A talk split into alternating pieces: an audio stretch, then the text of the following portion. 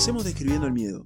Según una definición barata de internet, es una emoción caracterizada por una inmensa sensación desagradable provocada por la percepción de un peligro, real o supuesto, presente, futuro o incluso pasado. Pero vayamos a nuestra infancia, más precisamente a nuestros primeros años de vida, en donde nuestra única forma de expresarnos es mediante el llanto. Lloramos cuando tenemos hambre, sueño, cuando no queremos algo, cuando sí queremos algo y, por supuesto, cuando tenemos miedo. Ahora bien, el miedo que podemos llegar a tener en ese periodo de nuestras vidas es únicamente a las personas, ya que no conocemos los peligros del mundo y de la vida. Por ejemplo, viene nuestra tía Olga con un lunar enorme en la nariz y pelos encima de su labio superior, con una alegría y vehemencia propia de una tía soltera cuyas actividades sociales ocurren solamente cuando algún integrante de la familia festeja su cumpleaños. En ese preciso momento, nuestro yo bebé incurre en el más ruidoso llanto, rechazando a la pobre tía Olga. Quizás no por su aspecto, pero sí por la brusca forma de agasajar a este bebé recién nacido. Aquí es cuando definimos que la pureza de nuestro ser, sobre todo de nuestro cerebro, solamente le tiene miedo a los movimientos bruscos producidos por los seres vivos que nos rodean, o directamente por su aspecto.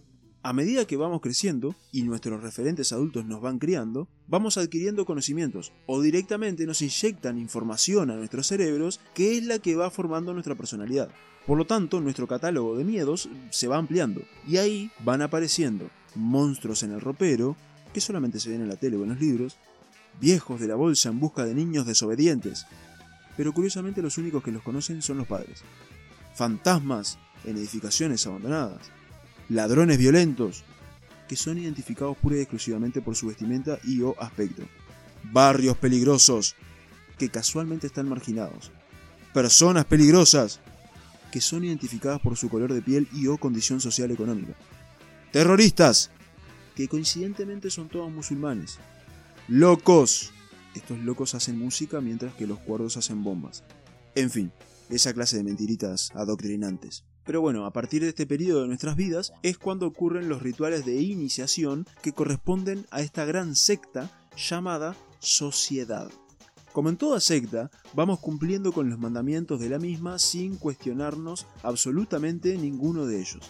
Y en caso que lo hagamos, por supuesto que debe ser en el mayor de los sigilos, o directamente en secreto, donde nuestro único interlocutor es nuestra propia mente. Y si llegásemos al punto de reflexionar sobre dichos mandamientos, cuestionarlos en nuestra mente y tener el desatino de expresar las conclusiones y o las dudas resultantes, bueno amigos, esto es una secta.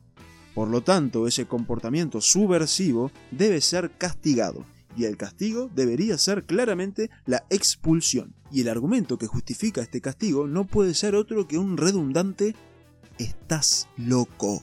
Una justa causa, por supuesto, bien echado.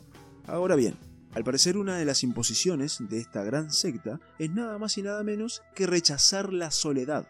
Paradójicamente, los bebés le tienen miedo a las personas y los adultos a la ausencia de ellas. O sea que en nuestra infancia necesitamos a los adultos para sobrevivir, ya que nos proveen de alimentos, resguardo y protección. Todo esto en el mejor de los casos, pero hoy no vamos a profundizar en eso. Y cuando somos adultos autosuficientes, necesitamos personas a nuestro alrededor. Según dicen, para no sentirnos solos o cosas por el estilo. Podría citar innúmeras obras literarias, musicales, televisivas y cinematográficas que explican y describen mucho mejor a la soledad. Pero imagino que todos ustedes ya deben estar al tanto de al menos una de estas obras, así que me abstengo de ese ejercicio. Aún así, reconozco que para huir de la innombrable, acudimos a toda clase de artimañas para no estar solos.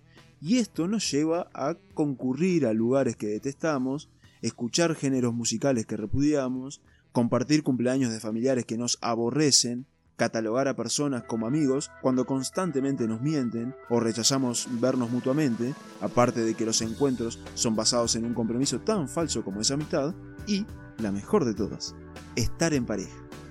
Entonces, entiendo que la comunión social es un aspecto de esta secta que provoca sentires extremadamente positivos para quienes la experimentan, pero en contraposición, la soledad se considera una condición extremadamente negativa, lo que me lleva a preguntarme, ¿no estaremos sobrevalorando negativamente la soledad?